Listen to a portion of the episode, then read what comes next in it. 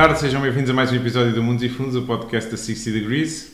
Hoje, no seguimento dos últimos dois temas que nós temos eh, abordado sobre o porquê investir e como é que nós construímos a nossa carteira de investimento, a, nossa, a gestão do nosso património de uma maneira global em termos pessoais, porque depois verificamos que o risco de cada pessoa é um, é um fator muito importante. Vamos uhum. falar sobre como é que avaliamos que a nossa estratégia está a correr bem, está a correr mal ou precisamos de melhorar em algum, em algum ponto. Certo. Mas antes de entrarmos no tema, vamos aqui abordar o nosso desafio e, portanto. Fazer aqui mais cálculos. Bem.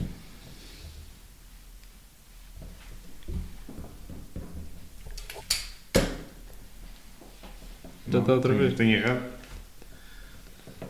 Acho que não. Eu cheguei a 56. E eu também. Não é, não 56. é 56. É, perdemos os dois. Pronto. 2 vezes 3, 3 vezes 4, 4 vezes 5, 5 vezes 6. Foi mais ou menos isso, não é? Não, fui fazer não, sempre. O orçamento aqui era de 6. Daqui para aqui são 6, daqui para aqui são 8, daqui para aqui são 10, daqui para aqui são 12, daqui para aqui seriam mais 14. Mas aqui é de 6 para 9. Pá, ignorei isto. Hum. Se calhar era o problema. Pronto. Pronto. Vamos ver. E portanto, entrando aqui no nosso tema, um, o que é que tu usas para medir?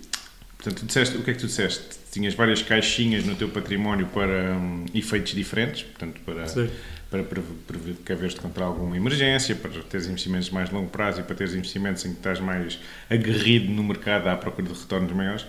Como é que tu, para cada caixinha, verificas que tens um comportamento dentro do expectável, pelo menos, ou se não estás a perder dinheiro, faça uma gestão passiva, e depois como é que controlas o peso de cada caixinha, porque é que deves pôr mais num ou mais no outro? Ou...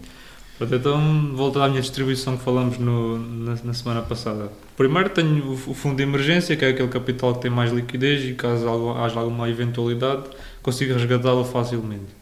Nesse, não procuro grande rentabilidade, tendo em conta que o objetivo é segurança. É, é segurança e ter o máximo de liquidez possível. No entanto, tento garantir uma rentabilidade acima de 2%, tendo em conta o objetivo de inflação da União Europeia e dos Estados Unidos, então tento conseguir algo acima só para não perder de valor, para esse dinheiro não estar a perder valor para a inflação, para eu não, estar a perder o, o, meu poder de compra. Depois, nos meus investimentos com mais risco, um, mesmo na minha carteira de ETFs, em que só invisto em ETFs de, de ações, tendo em conta que sigo uma distribuição um pouco diferente do MSCI World, tento que essa distribuição bata o MSCI World. Antes de virmos para aqui, estive a ver a rentabilidade do, média dos últimos, dos últimos anos, desde 1978 até 2023.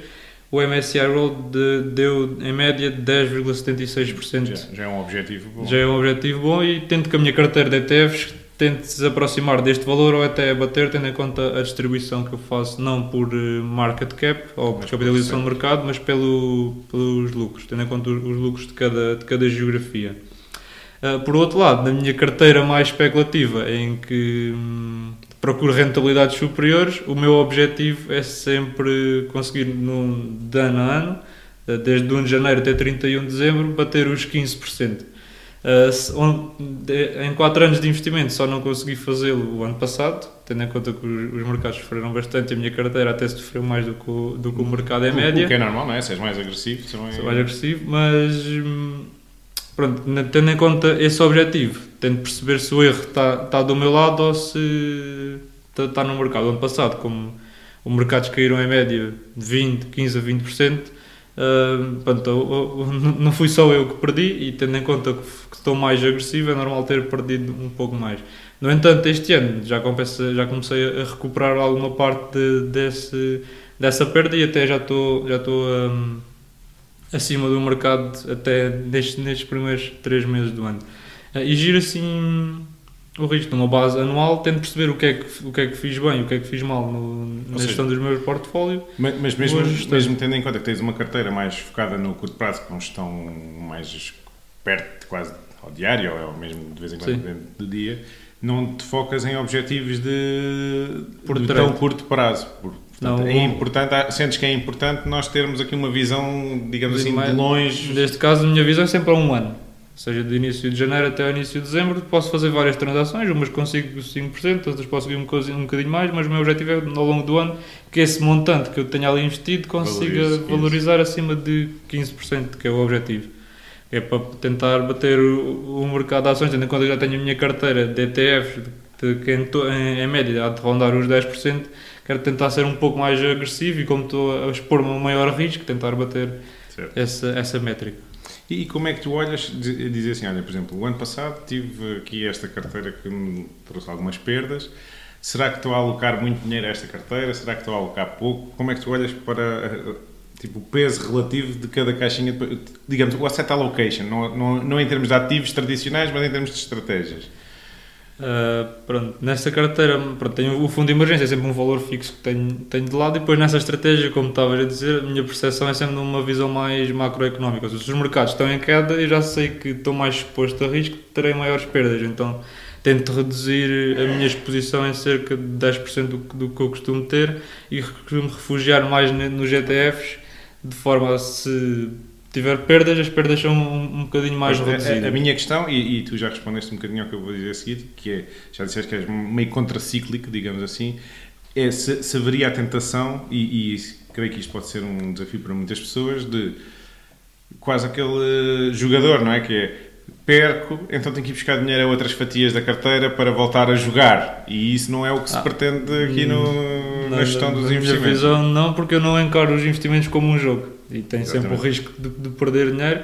Eu sei se, o- se o ciclo está em decresce- de decréscimo, então vou tentar alocar, perder o menos dinheiro possível, então vou refugiar algum dinheiro na minha carteira menos agressiva. Depois, quando estamos numa fase hum, mais favorável dos mercados em, em subida, aí volto à, à minha, à minha estrutura normal, à minha composição normal e volto a, a tomar mais risco, aumentando assim a minha carteira mais especulativa. Muito bem. Então, o, o, o que temos aqui, e, e já acho que é um bom ponto de partida para toda a gente, é perceber qual é que é o objetivo de cada componente do, do- da construção do património como um todo e, e tentar ter objetivos para cada uma dessas caixinhas compatíveis com o risco que estamos a tomar. Se estamos a tomar mais risco, ter um objetivo de maior retorno, e se estamos a tomar menos risco, ter um objetivo de menor retorno. E depois há uma coisa importante que é irmos medindo isso eh, ao longo do tempo e verificarmos. Olha, eu invisto num fundo que tem o objetivo de ser, eh, sei lá, eh, ações eh, Estados Unidos, o S&P, mas que fica todos os anos em média abaixo do S&P, se calhar há outras alternativas de investir eh, tendo o retorno pelo menos do S&P, como ETFs, etc. E o mesmo para outros índices que possamos investir, ações da Europa. Ações, há- há- hoje em dia há índices que representam praticamente todos os cabazes acionistas que nós possamos imaginar. E, portanto, há sempre uma alternativa passiva e uma, uma alternativa ativa, sendo que a ativa pode ser através de fundos ou através de nós próprios eh, andarmos a, a, a pôr ordens em ações individuais. Portanto, medir é uma, é uma parte importante, ter objetivos é outra parte importante para sabermos o que, é, o que é que estamos a medir. E depois fazer uma avaliação periódica para perceber se ok, eu acho que sou muito bom a escolher ações, mas se calhar não, ou se calhar até sou e posso até alocar aqui mais algum dinheiro ne- nesta carteira. Eh, acho que resume mais ou menos o, o que tu disseste. Sim, sim. E temos de ter em conta também que ao, ao termos uma carteira mais, mais ativa, ao fazermos muitas transações, estamos sujeitos ao efeito fiscal de, de- dos juros e a custos de transação. Portanto, os retornos que nós estamos aqui a falar são retornos Brutos. tudo brutos, antes de, antes de impostos. Portanto, somos sempre comidos pelo, pelos 28% de, de imposto sobre, sobre todos os lucros. Portanto, eh, o objetivo aqui, por isso é que eu tenho dois blocos. Tenho o bloco mais espe- especulativo em que faço mais transações e que tenho um, um montante mais baixo. Eh, e depois tenho a minha carteira principal dos ETFs em que o- raramente faço operações de venda, mais um reforços mensais com opções de compra e não para, para evitar esta parte, esta parte da carga fiscal. Então, e, e diz-me outra coisa que eu acho que é importante. O que é que tu pensas daquelas pessoas que dizem assim: olha, eu, para mim, investir na- ativamente é um mito, porque ninguém bate, sei lá, o índice, o SP, o Russell, o Growth, o, Uhum. o que seja. Eu só invisto com ETF, fecho os olhos todos os meses, ponho no mesmo ETF. Ahm, o que é que tu pensas desta estratégia versus a estratégia que tu utilizas? Essa, essa estratégia tam, também é válida e pronto, requer men- menos esforço e para quem não acompanha tanto os mercados hum, pode funcionar. No entanto, está sempre sujeito ao retorno daquele, daquele índice. Não tem uma, uma procura, não, não tem um, um esforço controle. nem um, um controle para tentar bater aquilo ou tentar ganhar mais. É, pronto, se invisto aqui, vou, vou, vou, ficar satisfeito com o retorno que tenho, não tenho outra hipótese. Então é uma opção válida, mas hum, para mim isso não faz sentido porque eu quero ganhar o máximo e, portanto, estou disposto a arriscar mais e a procurar outras alternativas para conseguir bater o mercado, que é esse o meu principal objetivo, atingir o máximo de retorno. E, e, eu acho que é uma chamada de atenção muito importante para fazer estas pessoas que usam esta estratégia é o fundo de emergência realmente tem que ser um fundo de emergência. Porquê? Porque se nós temos o nosso dinheiro todo investido numa estratégia, que seja passiva ou ativa ou que seja, mas toda dentro ali de umas certas balizas em que é um risco muito correlacionado que é o índice de ações ou está a ganhar ou está a perder, não é? Não há uma maneira... Embora seja passivo, o índice de ações tanto pode cair como pode e, subir, portanto, está sempre sujeito ao risco. que nós precisamos daquele dinheiro, aquele dinheiro pode não valer o que nós investimos ou, e, portanto, a parte do fundo de emergência é realmente aqui uma parte importante para conjugar este género de estratégia. E, portanto, não termos o, mesmo, o, o dinheiro todo no mesmo ativo ou em ativos que são 100% correlacionados, que é, ou estão todos a subir ou estão todos a cair, é uma parte importante da nossa saúde uh, não, não diria só financeira, porque é, é, até para nós dormirmos descansados, que é, se há uma altura em que nós podemos precisar de dinheiro, sabermos que podemos contar que ele está lá. E, portanto, essa parte da gestão de risco também, também é uma parte muito importante. Um, e outra parte importante é uh, que eu ouço sempre as pessoas dizerem ah, temos de estar 100% investidos e depois, quando o mercado cai, é uma oportunidade de compra. E há muita... São as mesmas pessoas que dizem a mesma coisa. E, portanto, uhum. quando, quando estamos 100% investidos, compramos com o quê? Depois não temos que o comprar. e, portanto, há aqui um, uma, uma concepção, pelo menos, que temos que fazer, que é, se estamos 100% investidos e queremos aproveitar, às vezes, alguma oportunidade que possa surgir, vamos ter que vender em perda, que é um... para gerar dinheiro e aproveitar essa oportunidade que é um, uma dificuldade às vezes psicológica para muitos dos investidores que estão no mercado, uh, e, mas que é uma barreira que eu acho que tem que ser ultrapassada no sentido de os investimentos não devem ser sempre avaliados de se estamos a perder dinheiro ou a ganhar dinheiro. Devem ser avaliados de eu entrei com uma certa ideia, a pensar num certo fundamento, será que agora que estou a ganhar ou que estou a perder, esse fundamento se mantém e, e continua a fazer sentido eu estar investido, independentemente uhum. de estar a ganhar ou, ou a perder. E, no fundo, nem tudo é só ganhos ou perdas. Podem acontecer perdas momentâneas e Exatamente. A nossa... e, portanto, e a empresa pode ser o mesmo em manter a estratégia é, e manter o domínio do mercado e faz sentido até se calhar reforçar porque a nossa ideia mantém-se e, e está, está, mais, mais barata. Ou a empresa está mais barata e pode ser uma empresa totalmente diferente que entretanto perdeu um contrato, um mercado, um grande cliente, está a enfrentar alguma dificuldade de financiamento e que, e que realmente vai se traduzir em menores perspectivas de lucros nos próximos anos e, portanto, temos que reavaliar também essa, essa maneira de investir, que é o tempo e o conhecimento que nós temos para dedicar às coisas, que nós também já abordámos, e o porquê que nós fazemos aquele investimento. Portanto, há uma parte que é eu tenho um objetivo, que pode ser rentabilidade, uhum. mas há outra parte que é eu acho que o mundo vai numa certa direção, vou-me posicionar para aproveitar, para beneficiar desse desenvolvimento do mundo, digamos assim, né, desse caminho que o mundo está a fazer, e portanto, se me enganar, tenho que reconhecer que me enganei. E acho que isso é, é uma parte importante. E como é que, já agora, já que falamos aqui da minha perspectiva, como é que tu avalias os teus investimentos? Tem uma abordagem semelhante à minha, é muito diferente? Eu, é que... eu, tenho uma abordagem semelhante no sentido de. Portanto, eu, eu tenho um, um, fundo de cash, digamos assim, não propriamente um fundo de emergência, porque tenho, como tenho alguns investimentos imobiliários que produzem rendimento uhum. todos os meses, portanto, sei que se não quiser investir durante dois ou três meses consigo acumular algum, alguma, alguma liquidez necessária certo. e, portanto, acaba por ter um fundo de emergência relativamente pequeno. E depois o que eu sei é que também que o meu investimento imobiliário, por si só, uma vez que é imobiliário direto, representa logo uma fatia muito grande do meu património. E, portanto, há uma parte que eu tento fazer que é tento investir em outras geografias eh, além da Europa para não estar exposto sempre ao mesmo risco. E, portanto, depois tenho que avaliar esses investimentos de uma maneira independente, uhum. mas tenho poucas oportunidades de rebalancear. Vamos imaginar que eu ganho muito dinheiro em ações, mas como pesa menos do meu património total, mesmo que eu duplique, se calhar, se eu comprar um outro imóvel, de repente passo aos imóveis a pesar 99% da minha carteira. Não faz muito sentido. Portanto, tenho poucas oportunidades de rebalancear nesse, uh, em termos de uhum. classes de ativos com, com a minha estratégia atual. E, portanto, o que eu tento fazer é ter essas componentes separadas e avaliá-las separadamente Na parte imobiliária, uh, eu tenho uma filosofia que vai um bocadinho de encontrar aquilo que nós falámos na parte dos objetivos, que é património transgeracional, intergeracional. Porquê? Porque eu acredito que existem poucas oportunidades para comprar um determinado imóvel, que é muitas vezes é o que eu vejo as pessoas só estão disponíveis para vender quando o imóvel troca de mãos geracionalmente, que é, olha, eu herdei dos meus avós ou dos meus pais e há um momento em que nós temos que decidir e não temos dinheiro para comprar uns aos outros entre irmãos, por exemplo, e, e vou pôr a vender. E há imóveis que são muito valiosos e, portanto, é, é, muito difícil, às vezes, eh, individualmente, um descendente ter dinheiro para comprar os outros, ou às vezes as famílias não se entendem, uhum. e, portanto, colocam esse imóvel à venda uma vez por geração. E, portanto, tento não vender nada do que comprei. Portanto, sou um investidor de, de rendimento, digamos assim, nessa componente. E, portanto, uh, na parte. Tenho também pouca hipótese de fazer um market-to-market de avaliação e dizer: olha, o meu património imobiliário está abaixo do mercado e, portanto, o que é que eu devia fazer? Devia vender este e comprar aquele. O que eu tento fazer é perceber onde é que está o meu benchmark em termos de rentabilidade dos inquilinos. E aí sim fazer uma, um ajuste de. Até às vezes o tipo de inquilinos eh, posso querer menos risco e tentar mudar um, uhum. na próxima oportunidade, querer um inquilino que me dê menos uh, trabalho também a mim, apesar de provavelmente menos rentabilidade.